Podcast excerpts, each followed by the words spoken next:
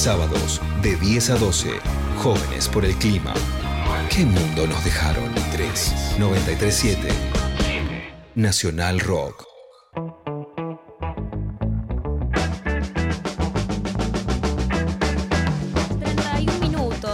Pasaron de las 10 de la mañana en este sábado 29 de octubre y tal cual les prometimos hace un rato, vamos a meternos de lleno en lo que son las elecciones de Brasil, el balotaje que se, termina, se terminará de definir mañana, ¿no es cierto?, entre Lula y Bolsonaro. Exactamente. Y vamos Sí. a estar hablando con quién? Vamos a estar hablando con compañera, amiga, personal, íntima, Leila Becha, que es eh, politóloga, UA, streamer, comunicadora y sobre todo está desde Brasil hace un par de días cubriendo todo lo que es la previa de estas elecciones y lo que van a ser las elecciones mañana. Hola Bechita, ¿cómo estás? Hola chicas, ¿cómo andan? Bárbaro. ¿Todo bien? ¿Vos cómo estás? ¿Qué onda ya? Un poco accidentada con la con, eh, con todo lo que es tecnología, les Oh. pido disculpas, estoy saliendo por WhatsApp. No, igual se escucha bárbaro, ¿eh? Sorprendentemente. Perfecto. Bueno, no te preocupes, bien. que nada, vamos a hacer lo que podamos y lo que no podamos no lo vamos a hacer y no nos vamos a estresar.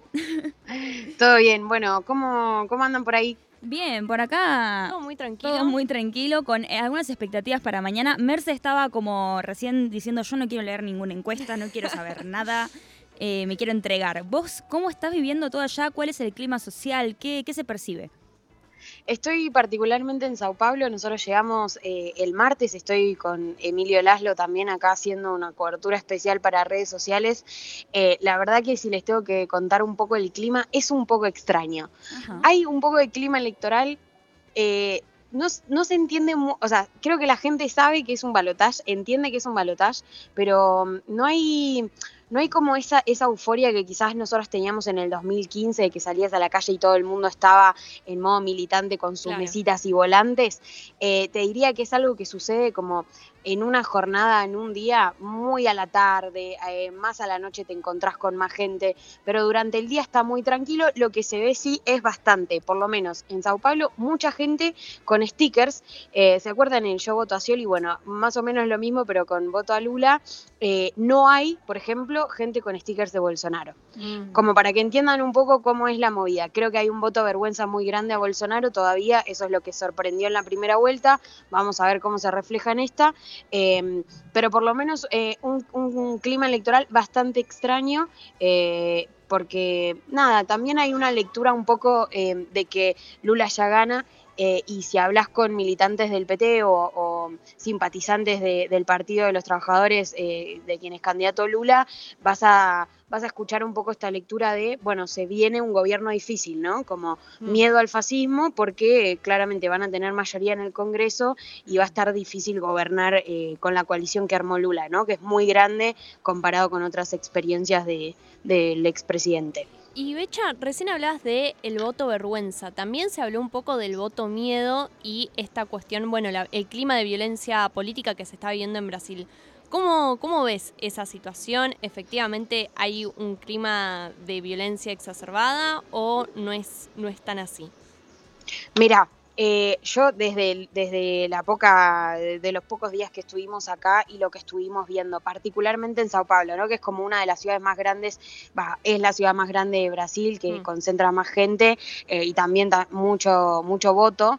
Eh, yo te diría que particularmente no vimos eh, violencia exacerbada, violencia política, no es que la gente se está gritando por la calle, no, no vimos eso particularmente, eso no es reflejo de todo lo que pasó en, en el país durante esta campaña, Mm. Em, pero sí creo que pondría un poco el eje en eh, los bolsonaristas dan por perdida la elección. O sea, saben que Lula va a ganar.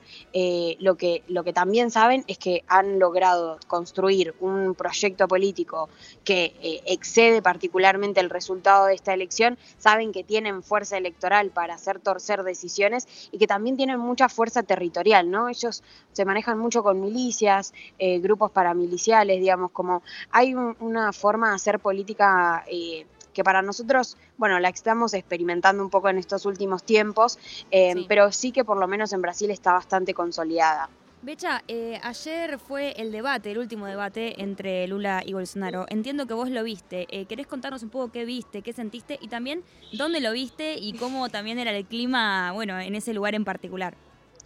Fue un delirio, contarle a la gente, fuimos, con Emilio fuimos a un bar eh, palestino acá como de resistencia, Me encanta. como si te dijera un centro cultural de los nuestros en, en la ciudad de Buenos Aires. Muy bueno. Eh, muy, muy intervenido, muchos afiches, mucha, mucha, mucha calle, viste, como mucha resistencia.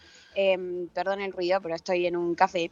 Y, mm, y la verdad que es, eh, yo nunca vi un debate así. Para nosotros vieron que los debates son como aburridos, como que sabemos que un poco no cambian la intención de voto. Bueno, se juntaron un montón de gente, había cola para entrar en este bar que, que era bastante grande, había pantallas en diferentes zonas de, de este centro cultural y había muchísima gente y lo vivieron como con mucha emoción. Cada vez que hablaba Bolsonaro lo puteaban, hacían eh, de- la seña del dedo índice, cada vez que hablaba Lula aplaudían, eh, se sentía como, como si fuera un partido de fútbol realmente y, mm, y creo que en el, el resultado del debate está claro que eh, mu- muy poco se habla como de las propuestas políticas que tienen los candidatos, se fueron tirando con de todo en torno a sus gestiones pasadas.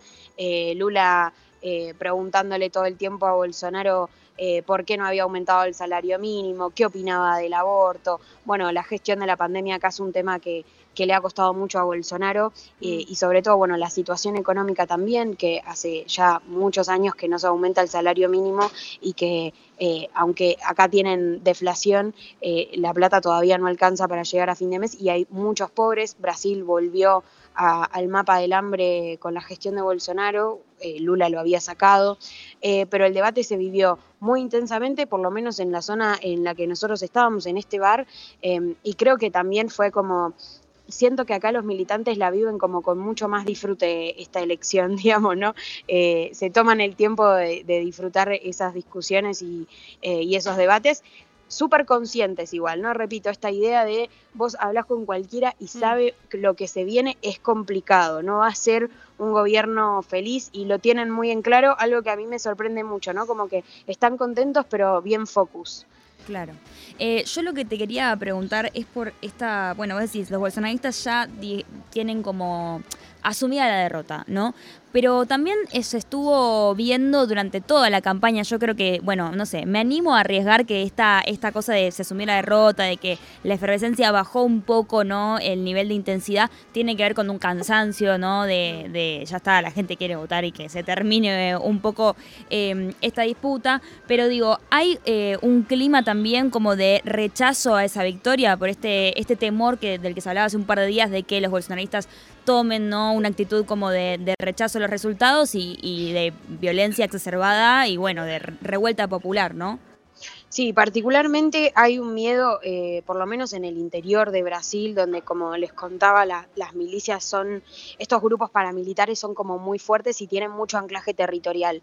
Digamos, eh, para pensar un poco, controlan hasta el narco estas eh, organizaciones. Están armadas, eh, Bolsonaro eh, liberó- liberalizó, digamos, la aportación de armas, es algo que flexibilizó mucho durante su gestión, entonces hay un miedo de que en los territorios, más allá de que Lula gane las elecciones eh, y, y el gobierno sea un gobierno, vamos a poner, que territorialmente el control eh, radique en estos grupos, ¿no? Entonces, eh, ¿cuál, ¿cuáles van a ser los desafíos de gestión que, van a, que va a tener Lula si gana las elecciones en el territorio? Es algo que la gente tiene muy en claro, ¿no? Porque es como que hay un control paraestatal, eh, particularmente de, de esas zonas.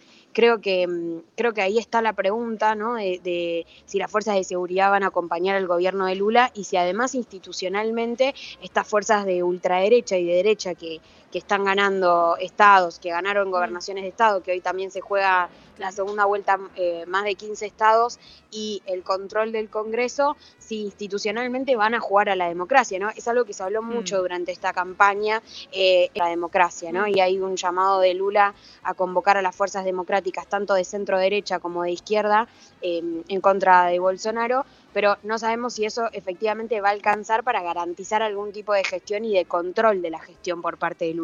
Creo que es una pregunta que vamos a estar resolviendo durante los años que queden eh, al, mandatario si gana Lula. Y Becha, te, te pregunto también, porque siempre en, los climas electorales hay cierto, ciertas discusiones que, que dominan un poco la agenda. Vos nombraste un poco eh, cuáles son algunos de estos, de estos temas. Eh, ¿Cuáles son los principales temas de discusión más allá de la pandemia? Eh, ¿Por dónde pasan las principales discusiones? Porque, por ejemplo, yo, mm, yo vi el debate ayer y me di un poco también por cómo están estructurados esos debates y por la actitud de Bolsonaro. Em, que era un poco circular y que más allá de los intentos de Lula de encauzar un poco el tema, eh, terminaba siempre en chicanas y no se veían ejes conductores de, de, lo que es el debate electoral. No sé si ahí se están dando otras discusiones, por lo menos desde los militantes. Bueno, em, la alianza electoral de Lula es una alianza muy grande, ¿no? Tiene a actores de, la derecha más tradicional de Brasil hasta eh, comunistas, si, si, te lo pongo de, esa forma. Entonces, en esa discusión creo que hay una sectorización de las agendas muy importante, tenés militantes eh, muy importantes, por lo menos eh, de la causa amazónica y, y, de todo lo que fue em, la liberación de de Bolsonaro de la explotación del Amazonas, que también lo pone a Lula en, en, un, en una presión, digamos, una tensión bastante importante porque Lula tiene como mensajes un poco contradictorios en eso, ¿no? O sea, quiere proteger el Amazonas, pero por el otro lado también habla de, que hay que producirlo y explotarlo de una manera más sustentable. Bueno, las discusiones que, tiene todo el mundo en algún punto. Mm. Eh, también lo mismo con el aborto, por ejemplo, ayer em, fue, una, fue un momento medio raro en, el bar donde estábamos porque eh, Lula dice, bueno, yo estoy en contra del aborto, pero esto es una cuestión de, de, salud pública. Entonces también hay cuestiones porque es una cultura que, que para mí, por lo menos Brasil, hay algunas discusiones que todavía eh, no se ha dado y, particularmente no tiene una experiencia, una cultura política de movilización de la calle. Ayer justo hablábamos, ¿no? Como, ¿qué tema esto del aborto? Porque Brasil no lo tiene legalizado y en algún punto nosotros metimos medio palo de pibas en la calle para exigir eh, la legalización del aborto. Acá en Brasil eso no existe, las movilizaciones son bastante chicas, eh, eso, son muy sectoriales, ¿no? Cada organización convoca de acuerdo a su agenda. Te diría que en el aumento del salario mínimo y la incorporación de un montón de pobres a la economía formal es una de las discusiones principales que hoy está teniendo Brasil. Em, el tema de deportación de armas también es un tema muy importante y eh, bueno, particularmente esto del ambiente, ¿no? En, todo lo que es la zona eh, del Amazonas y la cantidad de gente que está sin techo y sin tierra, eh, también es, un, es una agenda muy importante, por lo menos para la alianza de Lula, ¿no? Es como que eh, con esas agendas ha logrado incorporar a los sectores más de izquierda que, bueno, unidos frente al bolsonarismo, están, están militando esta campaña. Becha, para vos, ¿Cómo podría afectar, digamos, la victoria tanto de Lula o de Bolsonaro al vínculo con Argentina? No solo el vínculo en términos eh, bilaterales, sino también al escenario político, ¿no? Sabiendo que el año que viene tenemos que enfrentar unas elecciones acá también. Bueno, a, mí me sorprende mucho esto que te digo, ¿no? Como yo, yo veo todo el tiempo unas reminiscencias al 2019, esta idea de se juega un poco todo en la campaña, pero el reconocimiento de que la alianza electoral que armó Lula va a ser complicada para gestionar. Mm. Con la única diferencia de que Lula es el líder político de, la izquierda y, de la centro derecha democrática hoy, va a ser el conductor y va a ser el presidente. Vamos a ver si eso resuelve los problemas de conducción política que podría traer tener una, una coalición tan grande. Después de eso, me parece que es muy importante el rol de Brasil en lo que es eh, eh, las relaciones internacionales del mundo, ¿no? Y la economía en términos globales, porque bueno, Brasil eh, es líder regional, Lula es reconocido internacionalmente por haber sido un líder internacional muy importante en todo lo que fue la inserción de, la región en el mundo y, la consolidación de un proyecto de Mercosur y, de Latinoamérica. Eh, creo que todo el mundo está viendo bajo esos ojos, sobre todo en el contexto de crisis que estamos viviendo por, la guerra. Em, vamos a ver cómo sale eso también, ¿no? Porque eh, no está siendo difícil, no está siendo fácil para ningún país de la región, eh, ya sea eh, por gobiernos progresistas o populares, conducir sus propias internas y, poder consolidar eso de cara al exterior. Creo que eso va a ser el desafío, cómo Brasil resuelve la situación interna para consolidarse y, conducir un proceso regional fuerte y, válido para el resto de la región. Clarísimo, la verdad. Eh, bueno, yo te quiero hacer una, una última preguntita para cerrar, porque te vi ahí entrevistando al hijo de Bolsonaro, Eduardo Bolsonaro, que también estuvo hace unas semanas en la Argentina, desfilando ¿no? con todos nuestros políticos eh, de la de, derecha y, bueno, algunos de la oposición, eh, más centro-derecha también, sorprendentemente. ¿Qué, ¿Cómo te cayó? ¿Qué onda hablar con él? No sé, quiero, quiero saber la anécdota. Eh, es eh, Dios, qué asco, no sé cómo decir, o sea, no sé cómo decirlo. Fue Vos en la foto estás eh, a mí me no sé, como diciendo, Ay, estoy haciendo esto porque me toca, pero no sé, con una situación corporal medio extraña también. No, no, estaba temblando, literalmente estaba temblando, fue fue muy fuerte, porque uno, eh, aparte estaba rodeado de unas seguridades que vos decís, Dios mío, ¿qué es esto? ¿Por, qué estoy acá y por qué este señor está tan protegido? Había cuatro gatos locos en esa manifestación, también era una manifestación muy chica, pero él estaba ahí, lo cual también llamaba la atención. Él es diputado nacional mm. eh, acá y además es hijo del presidente.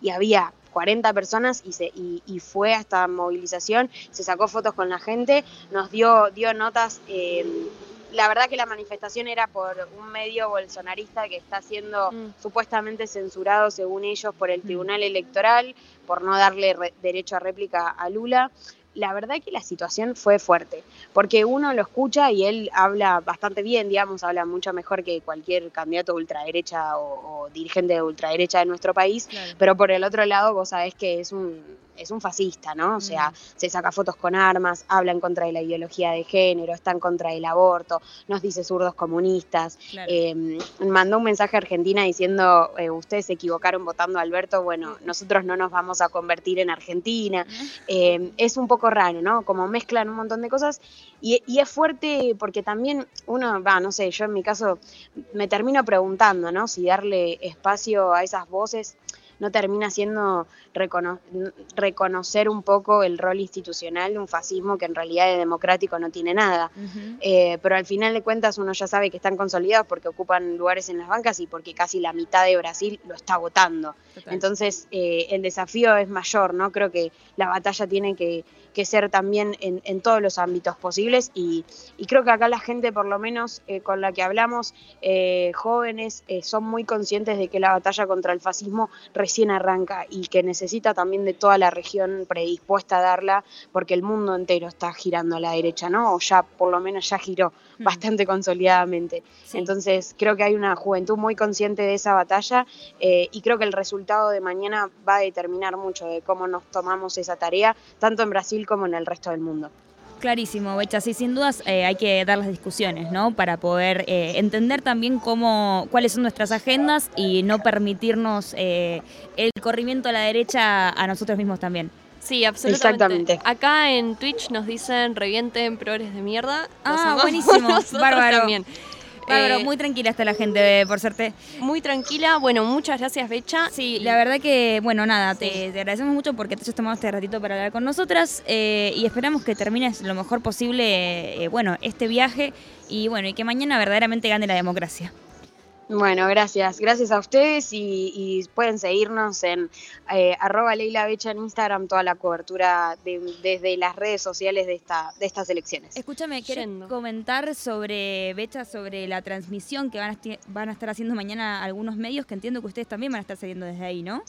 Así es, a partir de las 6 de la tarde vamos a estar eh, en multiplataformas, eh, vamos a aparecer en, Twitch y en YouTube de distintos canales, Gelatina, Mate, eh, Cenital, Futurock, La Pizarra, La Base, Revista Crisis y Siempre Soy. Son muchos medios, son más de los que se juntaron para hacer una transmisión única. Vamos a estar con móviles en, en algunos puntos de Brasil y desde el estudio de Gelatina va a haber, eh, van a estar ahí conduciendo Flor Halfon. Eh, Ivana Sherman y Pedro Rosenblatt eh, esta transmisión única, así que nada, eh, sintonicen para ver desde las 6 de la tarde esperando los resultados de estas elecciones. Va a ser eh, un espectáculo, verdaderamente, y bueno, yo al menos invito a la gente a que se sume a la transmisión de un montón de medios digitales que se está, están uniendo fuerzas ¿no? para garantizar contenido de calidad. Becha, muchas gracias. No, gracias a ustedes. Que tengan un buen día. Era Leila Becha, politóloga, uva, streamer, comunicadora, amiga de la casa desde Brasil, para contarnos un poco cuál es el clima social que se vive de cara al que sucederá mañana.